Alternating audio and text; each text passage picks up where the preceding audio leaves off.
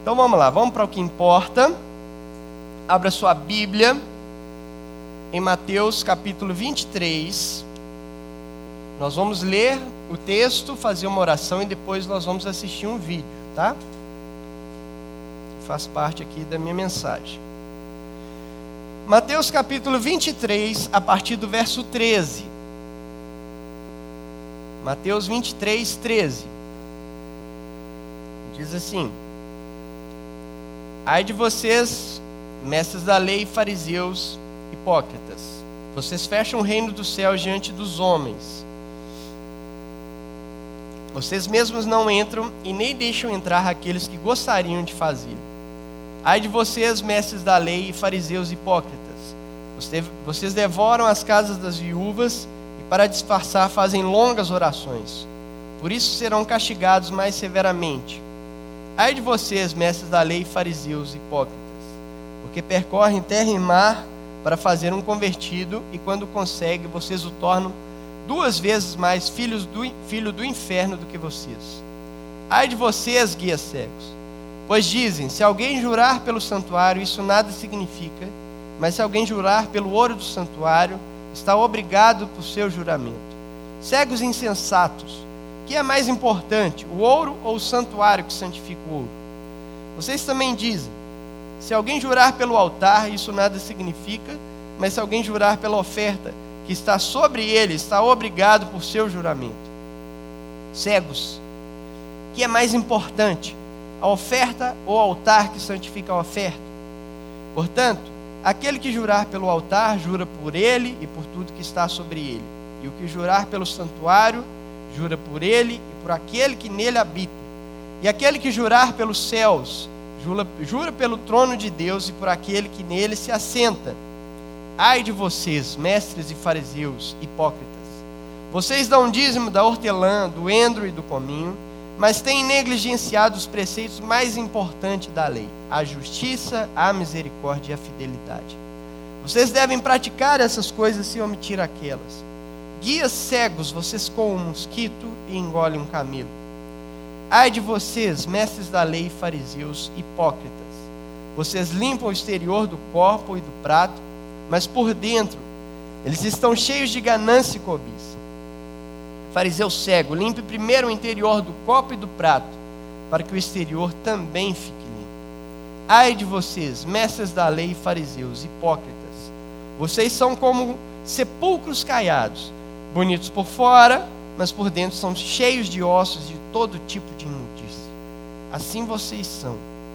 Por fora parecem justos ao povo, mas por dentro estão cheios de hipocrisia e maldade. Ai de vocês, mestres da lei e fariseus hipócritas.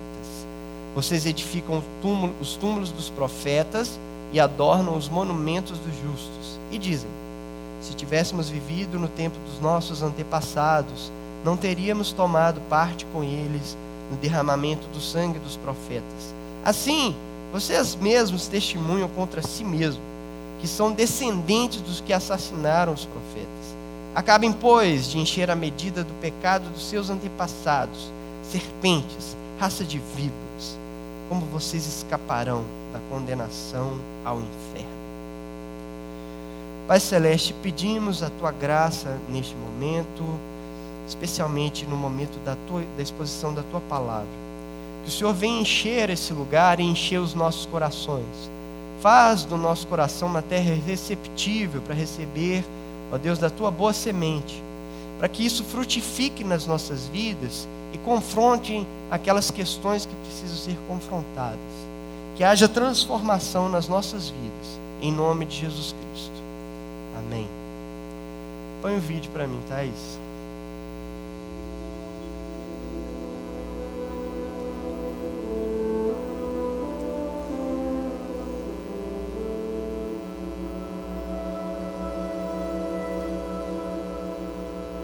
Um homem caiu em um buraco.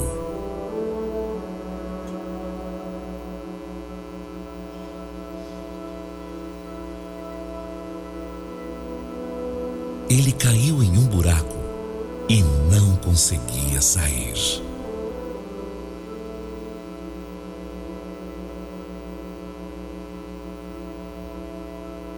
viajante passou perto. Ele disse ao homem que meditasse, a fim de purificar a sua mente. Assim, todo o seu sofrimento iria cessar. O homem fez o que o viajante lhe disse, mas permaneceu no buraco. Outro homem apareceu. Ele explicou que o buraco não existia e que o homem também não era real. Tudo era uma ilusão. Mas o homem que não existia ainda estava preso no buraco que não era real. Outro visitante chegou. Ele instruiu o homem a fazer boas obras para elevar seu karma, e assim que ele morresse no buraco, poderia reencarnar em algo melhor em sua próxima vida.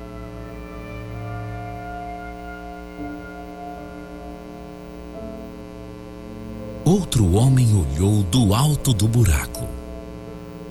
Ele ensinou aquele que estava no buraco a orar cinco vezes por dia, voltado para o leste, e a seguir cinco importantes mandamentos. Se ele fosse fiel, um dia, talvez o divino o libertaria. O homem orou o melhor que podia, mas estava perdendo as suas forças, e no buraco ele permaneceu.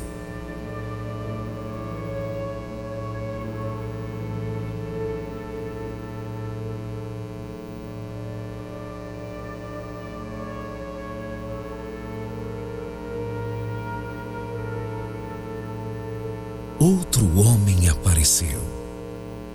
Havia algo diferente nele. Ele chamou o homem no buraco e perguntou-lhe se ele queria ser liberto.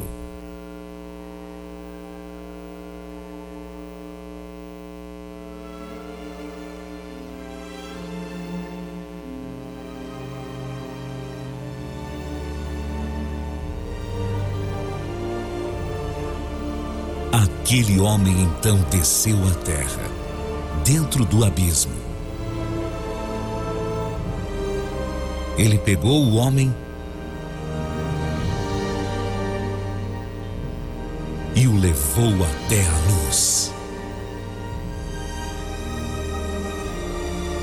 E o homem que não conseguiria salvar-se sozinho foi salvo.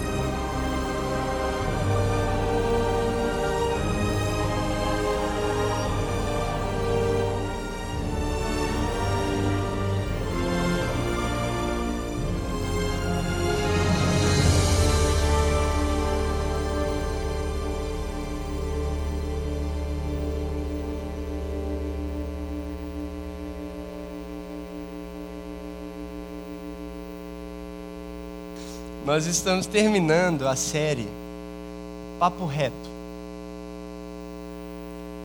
que nós nos propusemos a falar de alguns assuntos que são de importância para a igreja.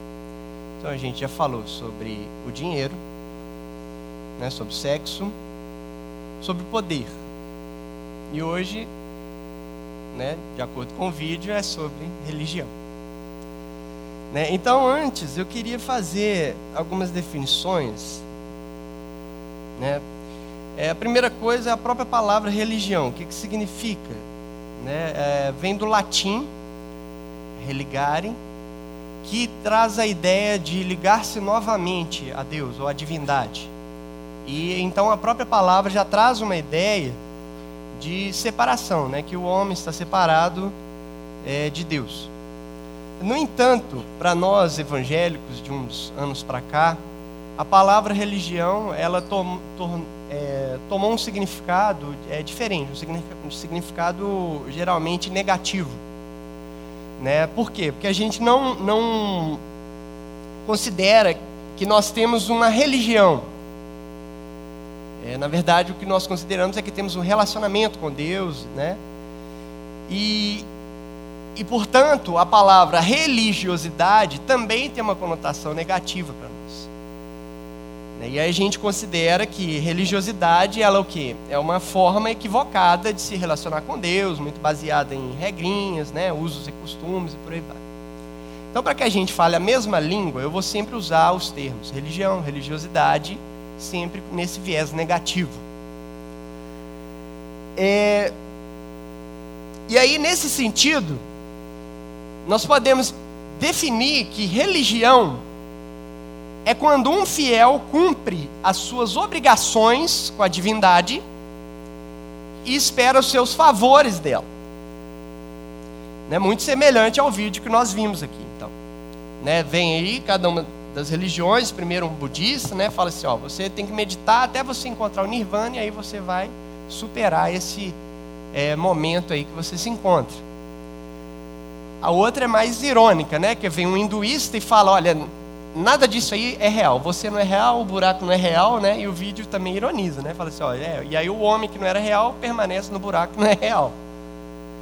Né? A, a, depois vem um, um, um, espírita ou alguma religião kármica, né? E fala, olha, o que você tem que fazer é boas obras para que você é, elimine o seu karma e você reencarne, quem sabe, fora do buraco um dia.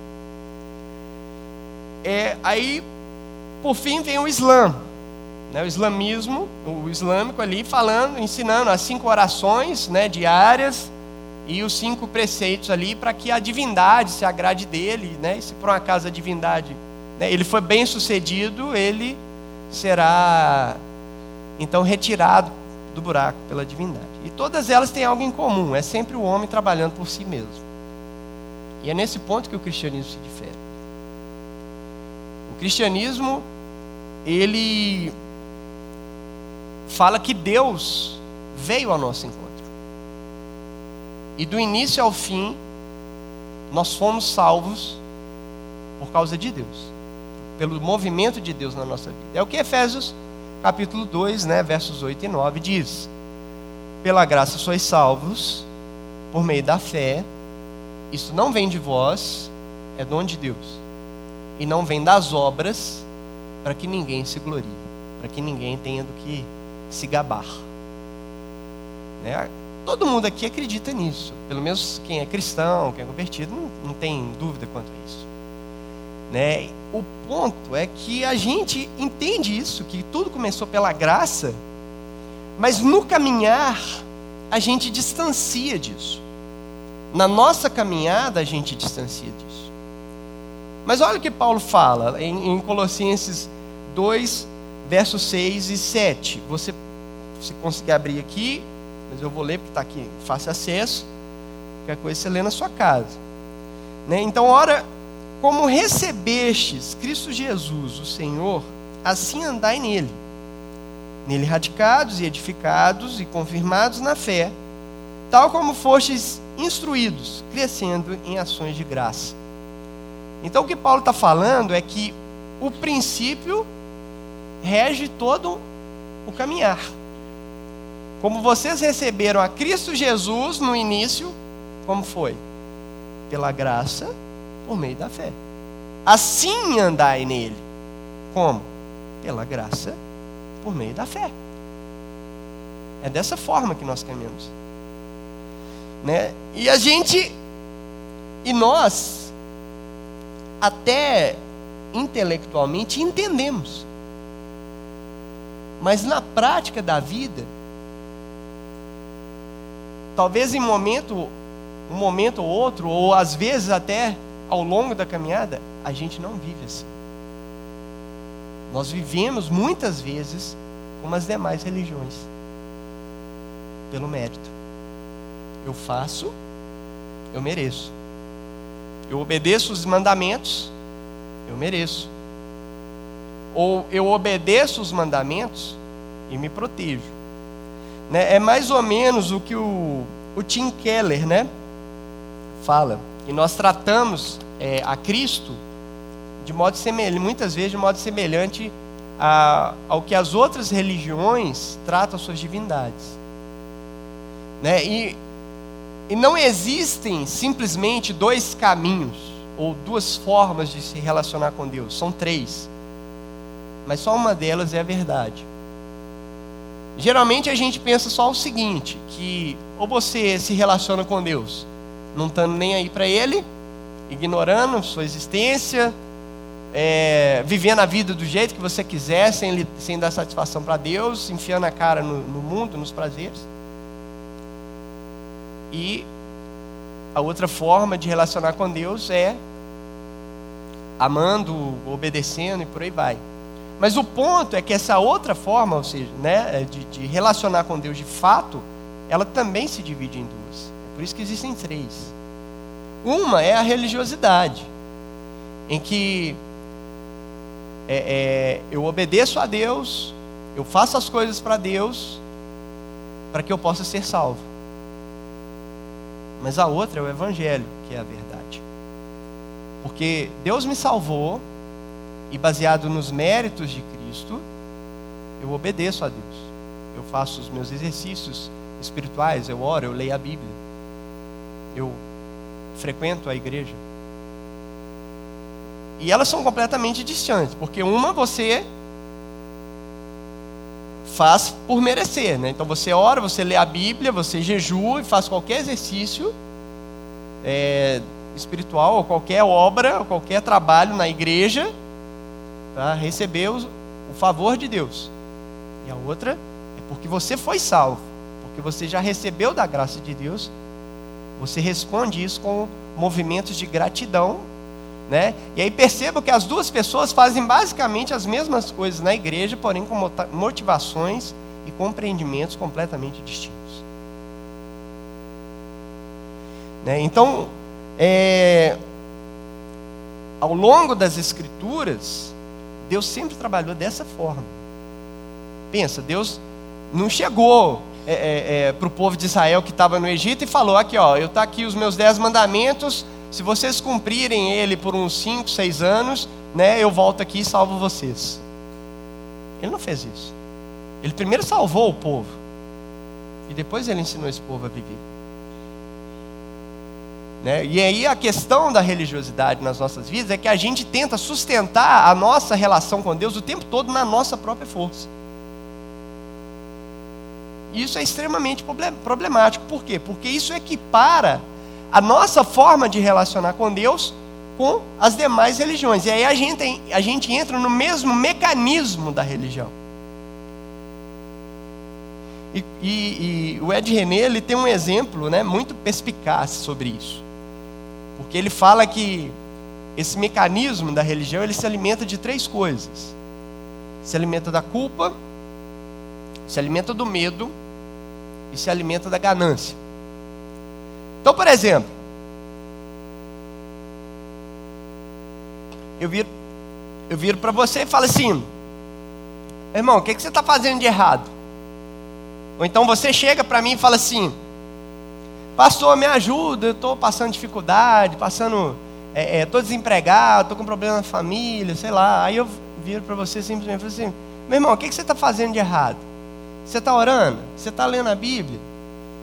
Né? E aí talvez se você estiver na média dos evangélicos brasileiros, você vai responder assim, estou não, pastor, nem isso eu estou dando conta. Fala, mas tem que orar, irmão, tem que ler a Bíblia. Se você não fizer as coisas certas, não vai para frente.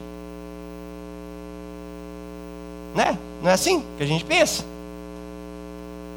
E aí, se eu pergunto para você, o que, que você está fazendo de errado?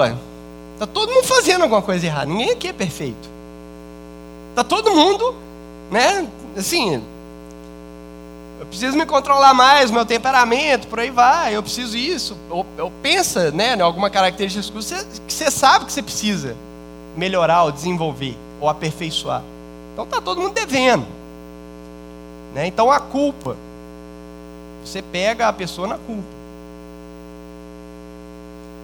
Agora, de repente você é um cara, né, Caxias, né? ali, legalista, né? Firme, tudo em ordem, tudo certinho, né? os seus, os seus é, compromissos espirituais estão todos em dias, né? E aí, porque você é Caxias, né? Você acha que não está devendo a ninguém, ou seja, né? Você é um hipócrita, mas não sabe, né? Então, você acha que não está devendo a ninguém, nem a Deus. Né? Talvez você tenha aí suas experiências místicas, né? Deus fala com você, né? Ele fala. E aí por isso você acha né, que está tudo certo entre você e ele, você não deve nada. Mas pode vir a dever, né? Aquele que pensa estar tá em pé, cuide para que não caia. Né? Hoje você está na fidelidade e tal, mas eu tenho orado pela sua vida e está pesado, irmão. Tá pesado. Satanás está furioso comigo. Né? Ele tem levantado retaliação na minha vida quando eu intercedo por você.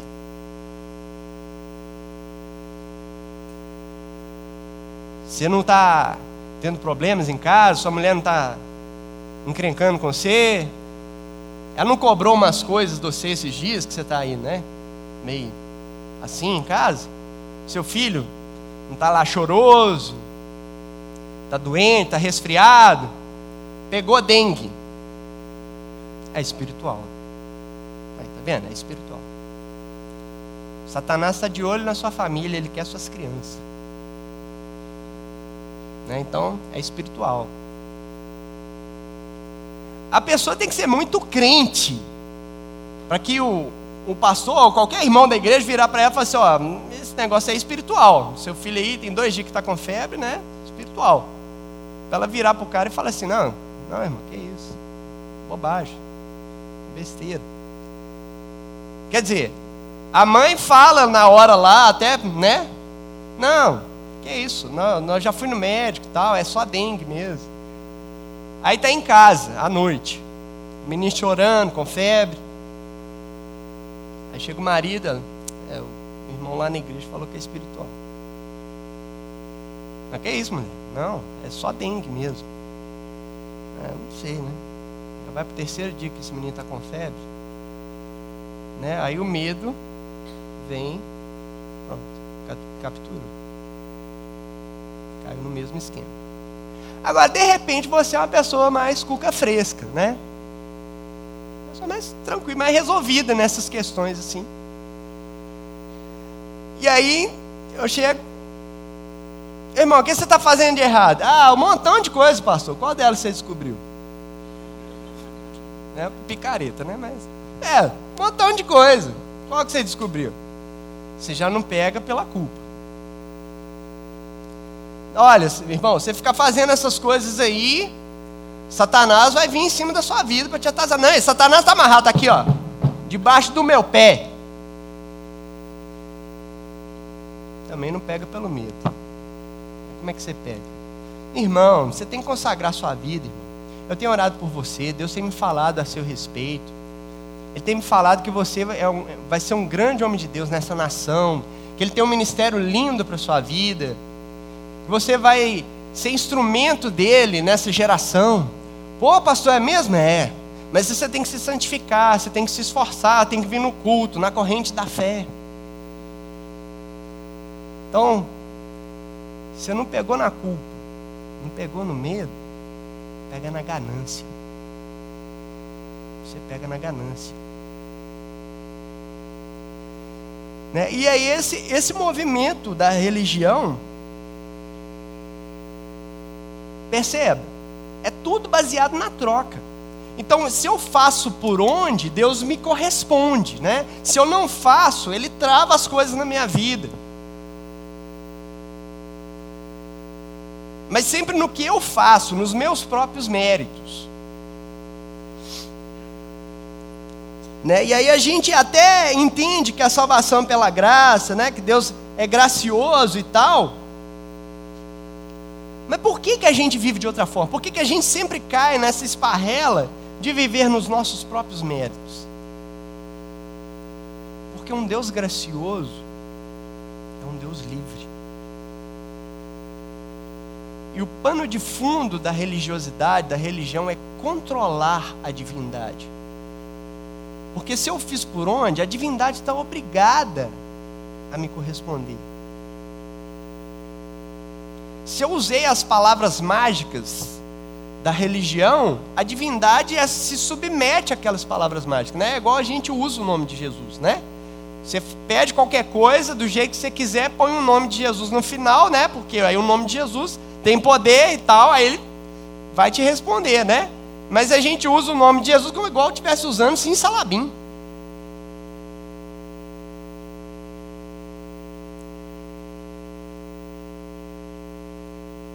Faz do nome de Jesus apenas uma palavra mágica.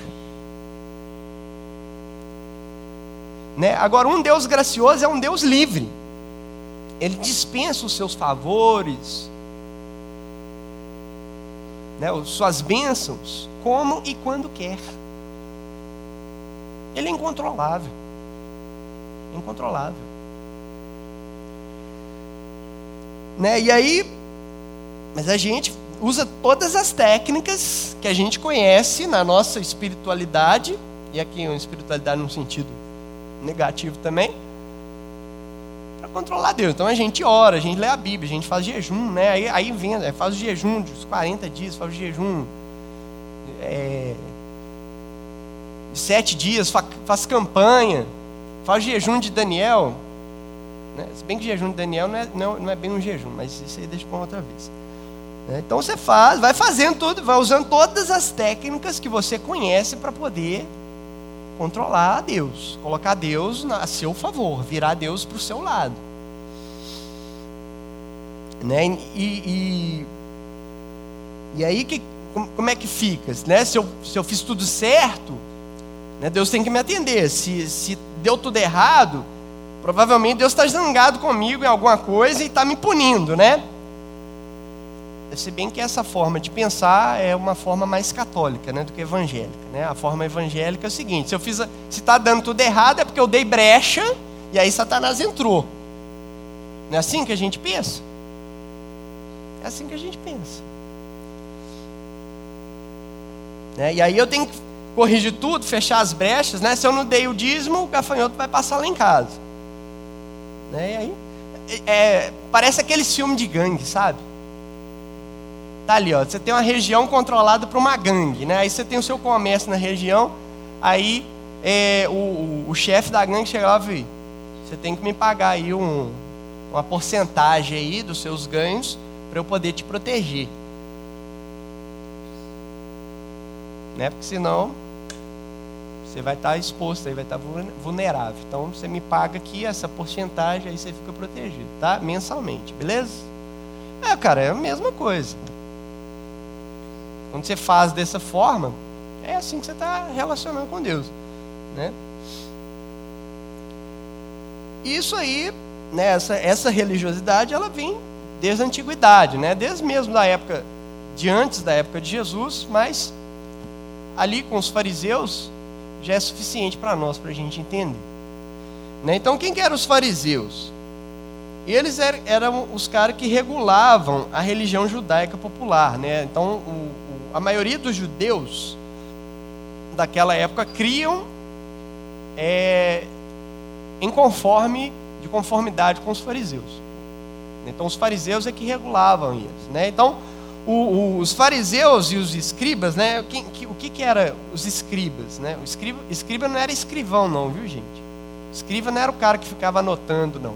Escriba era o mestre da lei. Então, é mais ou menos o seguinte: era, os, os fariseus eram uma espécie de pastor e os, os escribas eram o mestre, é, é, os que eram da linha, da parte do ensino. Então, se você pensar aqui na Mineirão, é mais ou menos o, o, os pastores, né, eu, o Pipe, o Silvio, né, e os mestres, é o Douglas, o, a Renata, o Clélio. Então, os fariseus e os escribas. Vocês ficar sabendo que eu falei. Ainda bem que eu me coloquei no meio, né? né? E, e, aí eles influenciavam o povo nesse aspecto religioso. É, e o problema é que eles transformaram a, o relacionamento com Deus em algo completamente distorcido. Né? É, é, eles distorciam a interpretação da lei é, de uma forma completamente aquém. Eles achavam que estava acima, mas era aquém do que Deus esperava. Né? E aí Jesus ele faz esse grande discurso aqui contra eles. É como se Jesus, vamos colocar assim, né? bota muita, muita santidade nessa fala. É como se Jesus tivesse perdido a paciência com os fariseus. E aí ele profere é, uma sequência de oito ais. Ai de vós. Né? E esse ai de vós é o, o, a palavra final ali que precede o juízo. Ó, Se vocês não mudarem a vida de vocês, vai vir juízo sobre a vida de vocês. Então, eles são o símbolo da religiosidade. Né? E aí, o primeiro ai, está aí no verso 13, né? É, que fala que os fariseus fecham o reino dos céus diante dos homens e eles mesmos não, eles mesmos não entram e nem deixam entrar aqueles que gostariam de fazer. Né? Então fala esse primeiro ai fala desse relacionamento com Deus aí que é falsificado, né? Que é deturpado. Isso é idolatria. O relacionamento com Deus, quando ele é deturpado, é uma espécie de idolatria. Né? O que, que a idolatria faz? A idolatria ela define a forma como você vê o mundo, como você vê as pessoas. Né? A idolatria faz isso. Então, para vocês entenderem, o exemplo do, do, do, futebol é um exemplo que vem bem a calhar. Por quê? Porque o futebol ele é muito parecido com a religião. Ele tem um templo, né? tem contribuição financeira, tem hinos de louvor, não é? Ah, meu time, a minha vida, a minha paixão. Vou viver por ti eternamente, sei lá, cantar eternamente. Vou aonde você for, né? E aí, lá no campo, o que, que acontece? A batalha dos deuses. Né? Então, se eu tenho uma camisa azul e olho para um cara que tem a camisa preto e branco, o que, que ele é meu? Hã? É inimigo. Rival é, você foi bacana, né? É inimigo. E o inimigo tem que morrer. Então a idolatria define a forma como você vê as pessoas, vê o mundo. Né? Se o time é seu ídolo, o outro é inimigo. Agora, existe uma forma da idolatria que é um pouco mais complexa, mas é algo que nos atinge diretamente. É, ali em Êxodo, capítulo 32, que fala da história do, do bezerro de ouro, é, ele tem uns detalhes que, que, são interessantes, né? Quer dizer, o Moisés tinha sumido, né? Tava lá, tinha muitos dias que estava com Deus, Aí o povo ficou desesperado, virou para Arão e falou assim: Ó Arão, ó, esse Moisés aí, o cara que nos tirou lá do Egito, a gente não sabe o que aconteceu com ele. Então faz uns ídolos para nós aí, para que eles venham, faz deuses para nós, para que eles nos guiem. Aí o Arão pede o ouro, né, funde o ouro lá, derrete e faz o bezerro. Aí o Arão vira para o povo e fala assim: Eis aí, ó Israel, os deuses que vos tiraram do Egito. Amanhã é festa a Yahvé. Na sua Bíblia, a palavra Senhor ali, né? Amanhã é festa ao Senhor. A palavra Senhor, ela vai estar com um grifo especial, né? Geralmente ela está toda em caixa alta, diferente dos grifos das outras é, das outras palavras. Por quê? Porque no original a palavra que vem, que, que vem ali é Yahvé, que é o nome de Deus, o nome da aliança. Então o que, que acontece? O, o povo confundia Deus com os outros ídolos. E aí virava essa bagunça, né? E aí é, É como se eles estivessem adorando a imagem falsa do Deus verdadeiro. E virou uma bagunça.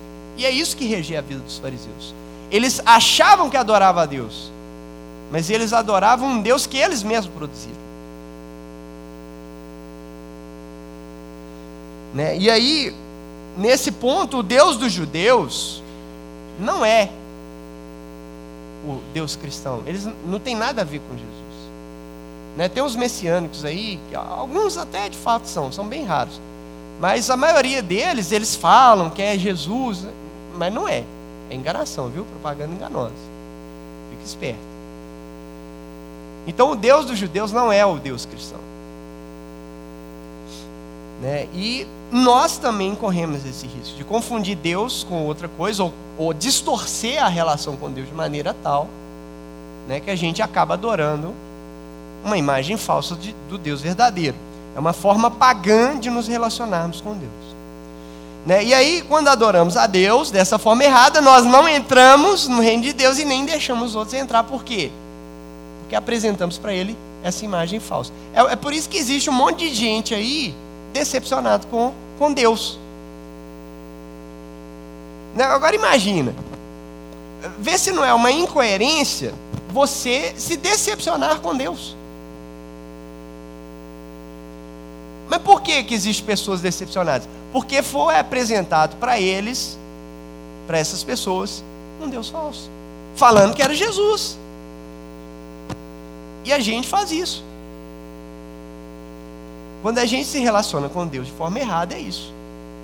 A gente chama ele de Jesus, mas não tem nada a ver com o Jesus das Escrituras.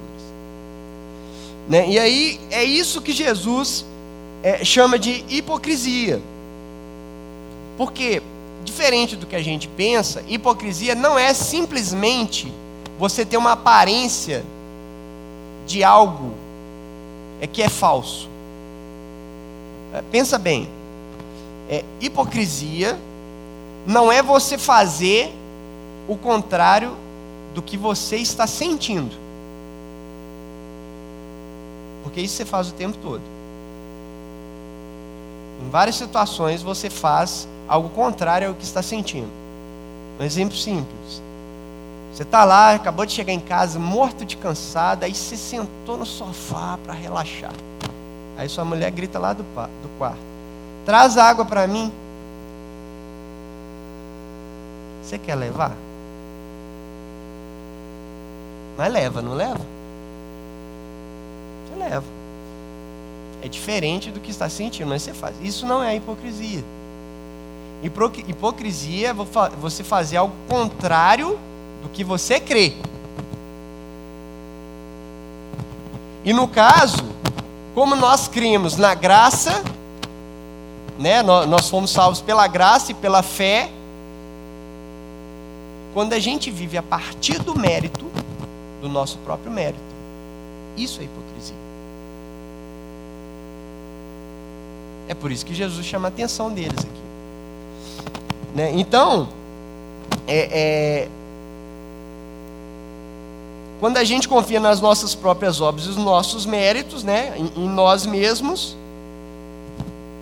a gente acaba por nos apresentarmos diante de Deus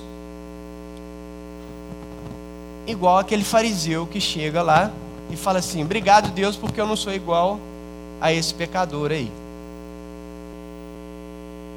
o pecador nem olhava para o altar, porque ele só exclamava: Deus tem misericórdia de mim, que sou pecador. Né? Agora, o segundo ai, né, que fala que os fariseus devoravam as casas das viúvas né, e faziam longas orações para disfarçar, é também algo comum no nosso meio. Né? É uma falsa espiritualidade é, as pessoas às vezes que vão no monte, que oram dia e noite, mas que internamente permanecem na sua própria corrupção, na sua própria é, é, ganância, no seu próprio jeito de viver que não é transformado, não se deixa transformar mas eles acham que por eles orarem muito, eles estão indo bem, estão indo para o caminho certo. Não, teve gente que falou, uma vez falou para mim assim: ah, não, porque eu vou ser é, um juiz. Eu, eu, queria ser juiz, mas aí eu, aí eu, eu, eu orei a Deus e Deus me orientou que o meu sustento vai ser ao me doar no trabalho itinerante de pregação na, na igreja. Ou seja, queria sair por aí pregando para receber. É o mesmo caso aqui. Os fariseus chegavam para as viúvas e falavam assim, né? Geralmente as viúvas ricas, né? Chegava, olha, irmã, eu vou orar pela senhora, tal, pedir a Deus a intervenção, a graça de Deus na sua vida, só que eu cobro por minuto. Então, se eu orar um minuto, é uma dracma, se eu orar dois minutos, é duas dracmas e por aí vai, né? E aí, para justificar isso, eles faziam aquela oração né, elaborada, né, grande, é, belíssimas orações, com palavras né, exuberantes, para disfarçar a sua ganância. Eu orei muito, e Deus que me deu essa orientação. Eu vou no monte toda sexta-feira, e Deus que me deu essa orientação. Né, o pastor Antônio Carlos Costa escreveu um post, um, um post uma vez que ele fala que tem muita gente que ora muito tempo, mas não fala nada com Deus. E os próprios fariseus, eles oravam cerca de duas, três horas por dia. Mas continuavam pessoas completamente religiosas, afastadas do Deus verdadeiro.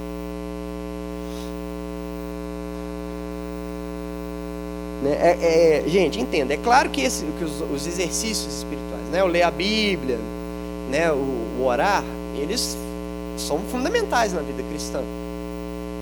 Mas se você faz isso com as motivações e o próprio entendimento errado, a coisa sai toda errada, sai toda atravessada. Né? Então, é, se você não tem entendimento do, do seu relacionamento com Deus, a sua oração vai ser uma oração né? do seu jeito e não do jeito que Deus espera.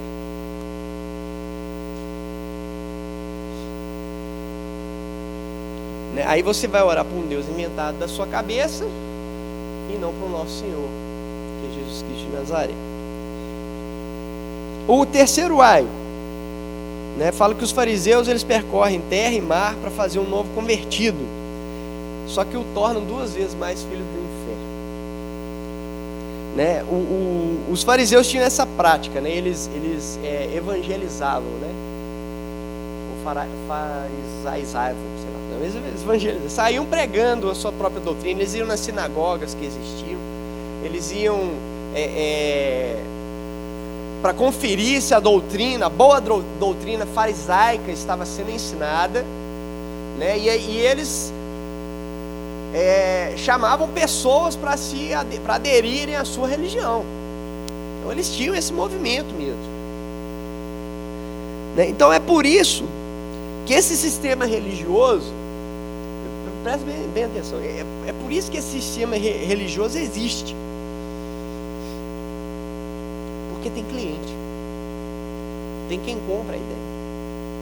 É por isso que esses abusos que a gente vê por aí, das pessoas manipulando os outros por causa de dinheiro, ou qualquer situação que seja, de poder, qualquer coisa. Existe porque tem quem compra a ideia. Né? E, e essa ideia do cliente, né?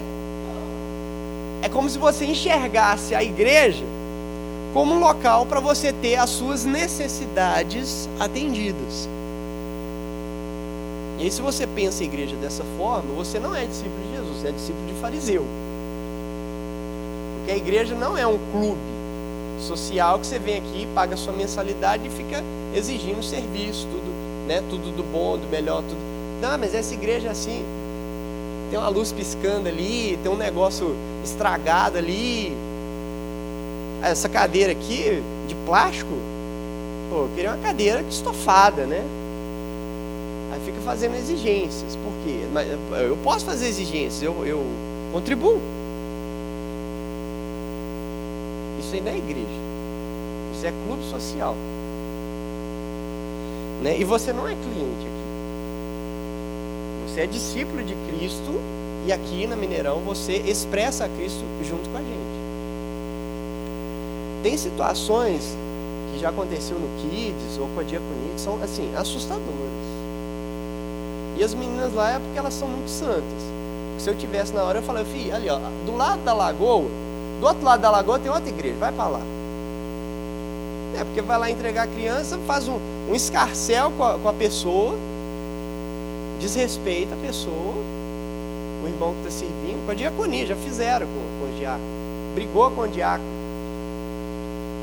Fizeram. Entendeu? Então, é, você não é cliente e eu não sou fornecedor de serviço religioso. O...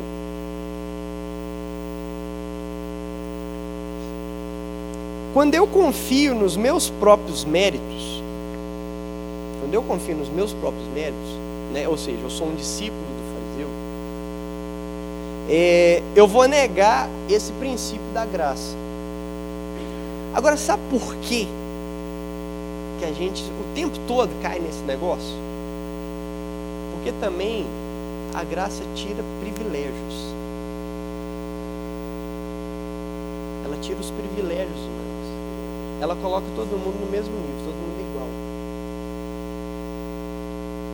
Essa ideia de que existe um sacerdote e os leigos, o sacerdote e o povão, ela é quebrada. Esse muro é quebrado. Porque, como Pedro fala é, no capítulo 2, verso 9: Vocês, porém, são geração eleita, sacerdócio real, nação santa, povo exclusivo de Deus, para anunciar as grandezas daqueles que o chamou das trevas para a sua maravilhosa luz. Então todo mundo é sacerdote.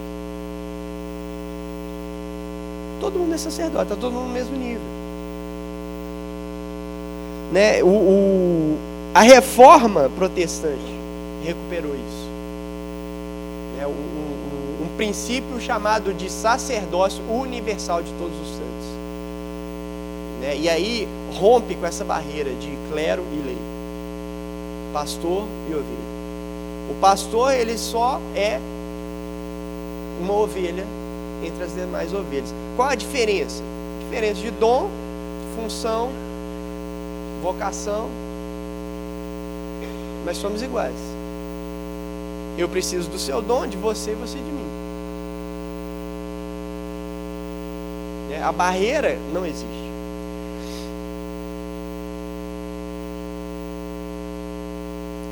O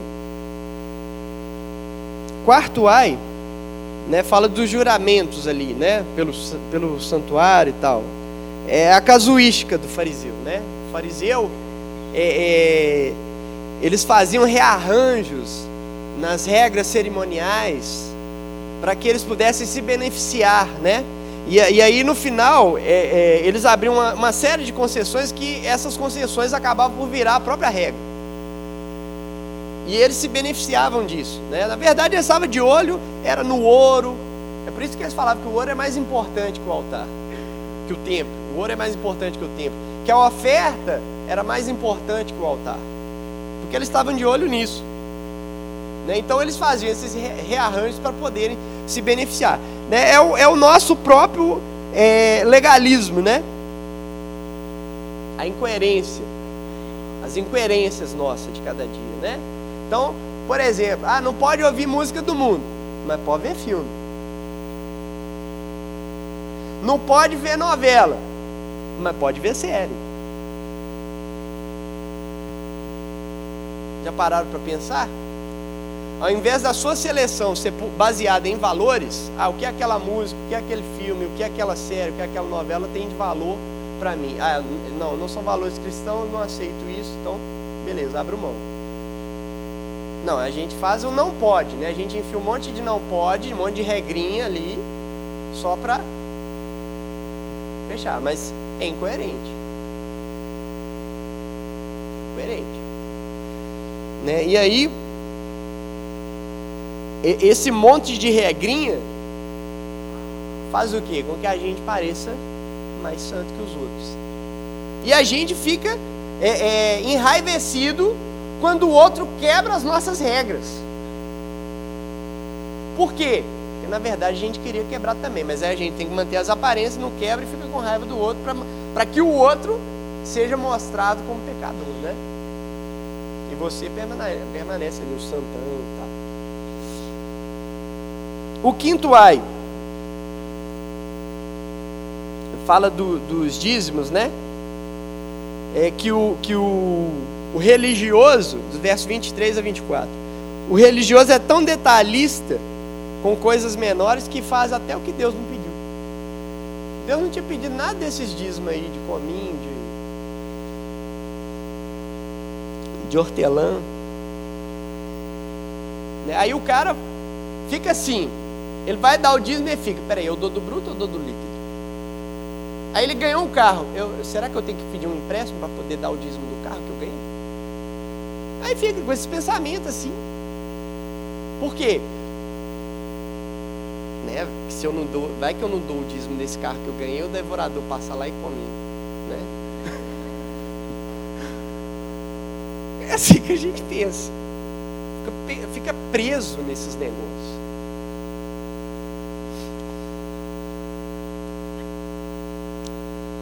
E aí o que, que ele acaba? Acaba dando dízimo para proteger a sua própria ganância. É porque ele não quer ter prejuízo, então ele vai né, fazer um sacrifíciozinho, porque o prejuízo dele pode ser muito maior do que aquele sacrifício que ele está fazendo. Então ele vai fazer para se proteger. Ele está protegendo os seus interesses, a sua própria ganância. Então deixa eu te falar uma coisa, não adianta você dar seu dízimo para cumprir um protocolo religioso. Se o seu dízimo não é dado a partir da obra da cruz, ele não serve de nada. Ele não serve de nada. Né? Então, até o seu dízimo tem que ser pela graça e pela fé.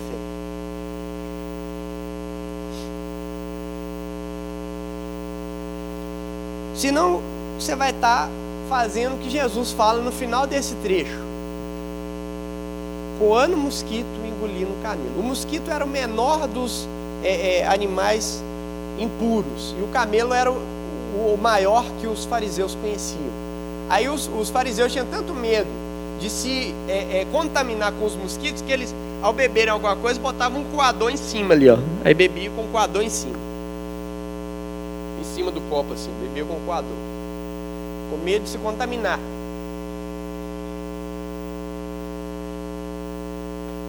Então, quando você fica nessa, nessa relação assim, é a mesma coisa que você coar as pequenas impurezas e engolir as grandes. O sexto ai. Os fariseus limpam o exterior do copo e do prato e por dentro estão cheios de ganância e cobiça. Né? Quando o fariseu ia no mercado, ele fazia suas compras de utensílios, ou talheres, ou até mesmo comidas, ele chegava em casa e lavava tudo. Por quê? Porque ele achava que se um camarada que não fosse judeu tivesse encostado naquilo ali, aquilo ali estava contaminado. Então ele chegava em casa e lavava tudo. E ele lavava não era por motivo de higiene, não, era por motivo religioso mesmo. Isso aqui é o mesmo que você não adulterar, mas ter pensamentos impuros. É a mesma coisa. É o mesmo que você não matar, mas ter ódio da pessoa. Você virar e falar assim: não, eu perdoei, mas eu quero que ela viva para lá e eu para cá. Se ela estiver viva ou morta, para mim não importa. Pai, se ela está viva ou está morta, você matou ela. Né? Se o fato dela estar viva ou morta não importa para você, ela já está morta aqui dentro.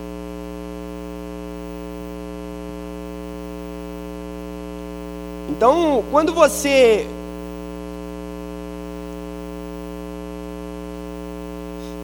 é, é, pensa dessa forma, você não se preocupa com o que está aqui dentro. Você só preocupa com o exterior, né? Mas é o interior que tem que estar tá ali o, o, o sétimo ai é muito semelhante, né? Fala dos sepulcros caiados. O, os fariseus eles adoravam adornar, né? O, enfeitar os sepulcros, né? Que existiam, para parecer belos e tudo mais. E a religião faz isso com a gente. É, né? A gente se enfeita do lado de fora para todo mundo ver. Então aqui nós temos a capa religiosa que mostra para todo mundo, ó, como é que é um abençoado e tal. Mas internamente, ela, nós continuamos injustos, hipócritas e tudo mais. E no final do capítulo 2 de Colossenses, o Paulo fala o seguinte: que essas regrinhas, não pode isso, não pode aquilo, não toca nisso, elas até têm uma aparência de sabedoria, uma aparência de piedade, mas são ineficazes contra os impulsos da carne, contra a sensualidade, contra a impureza. As regrinhas que te faz parecer piedoso não servem para nada, para se conter. Né? Então, quando você cai em, algo, em algum pecado, você caiu lá na frente. Você não cai aqui e vai parar lá na frente. Você caminhou até lá. Você foi tendo uma sessão, uma substituição de valores, uma série de concessões de valores. Você foi é, é, desconsiderando os valores de Deus até chegar lá. E aí você cai. Então quando você cai em algo assustador, você não cai no susto. Ah, é não, eu estava ali, é, aí por acaso vi a mulher, aí eu entrei lá e aí era, era, era zona boêmia e aí eu acabei né, tendo relação com, a, aquela prostituta lá, mas foi sem querer. Não, não é. Ah, não sei, foi, foi fome, foi, foi eu, né? Cheguei lá, cai. Cai. Não existe isso. Você vai sendo corrompido ao longo do processo. Você pode até não perceber, mas você vai sendo corrompido. Aí você cai lá. O último ai. Aguenta só mais uns minutinhos aí. E não sai na hora que eu passar o vídeo, não, igual o povo da manhã fez, não, Favor. O último A então demonstra a profundidade terrível da religiosidade. Né? Os, os fariseus, eles falavam, eles achavam que eles eram melhores que os seus antepassados. Porque,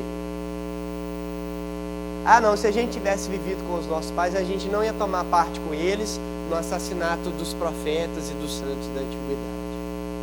Só que ali, naquele momento, eles já estavam tramando uma forma de matar Jesus Cristo, o Filho de Deus.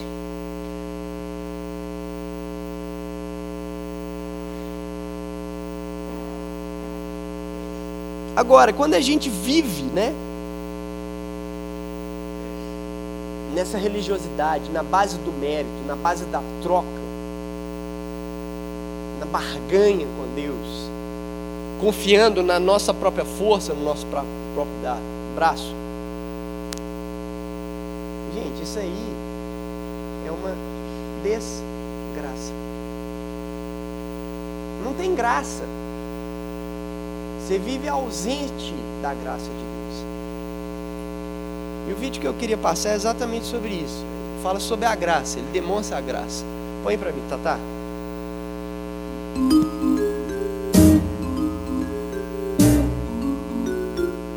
Próximo. Arquivos, por favor. Uhum. Um pouco de mentira, um pouco de roubo, tem alguns atos de bondade aqui e ali. Eu tentei viver uma vida boa. Bem, vamos ver o quanto.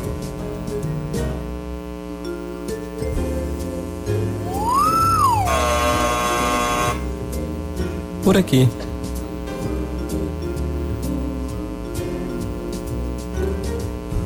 Próximo. Arquivos, por favor. Ok, eu admito, eu fiz um monte de coisas erradas. Sim, eu estou vendo. Mas eu fiz coisas boas também, sabe? Para compensar com as ruins. Uma vez, eu colei na prova. Mas então, eu limpei o lixo no pátio. Uhum. Isso deve servir, certo? Vamos descobrir.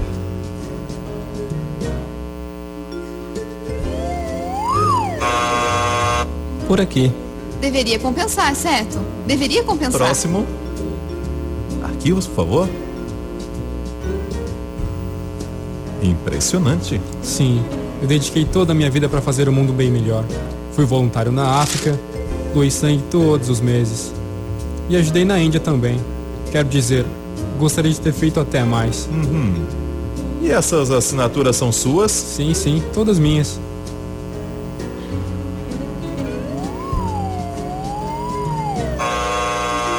Mas as assina- assinaturas são minhas. São minhas assinaturas. Próximo. Minha mãe vai à igreja. Fui batizado quando era um bebê. Vocês aceitam cartão de crédito? Próximo. Arquivos, por favor. Uou! Alguém esteve ocupado. Bem, vamos ver no que vai dar. Desculpe, eu não sabia que ele estava com você. Filho de Deus. Ok, suba na balança. Você não. Ele.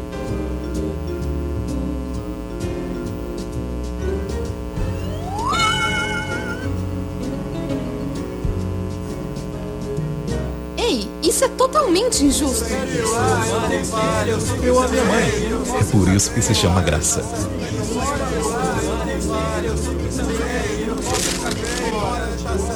Próximo. Isso aí. Vocês repararam o terceiro camarada que vai lá, chega, né? Tudo. A pasta dele toda branquinha e tal, né? Aí o cara pergunta, a assinatura é sua, é minha. Que eu sou bonzão, né? Eu fiz tudo para ajudar o mundo, tornar o mundo melhor, doei sangue todo mês, fiz obras na África e por aí vai. Esse cara representa exatamente a justiça própria, o mérito, a confiança no seu próprio braço, nos seus próprios méritos, para poder alcançar a Deus, para poder ser salvo. E aí o pessoal protesta no final, né? Ah, mas isso aí é totalmente injusto. O cara que o pior de nós, ele entra. E nós aqui que tentamos mais ou menos ali fazer as coisas, não entramos. Isso é totalmente injusto. Parece é, é, muito com a parábola né, dos trabalhadores da vinha. Os trabalhadores, o senhor da vinha chama trabalhadores no início da manhã, depois chama às nove da manhã, meio-dia, três da tarde, e por fim chama trabalhadores às cinco da tarde. O expediente acabava às seis. E aí os primeiros trabalhadores protestam. Pô, nós trabalhamos muito mais que esse cara. Por quê? Porque eles confiavam no seu próprio trabalho e não na graça do Senhor da vinha. E nós muitas vezes achamos a graça injusta ou é, é, tendemos a concordar com esses primeiros trabalhadores porque a gente não vê que nós somos os últimos trabalhadores. E na verdade o que importa não é o salário que você ganha, é o privilégio de fazer parte da vinha do Senhor.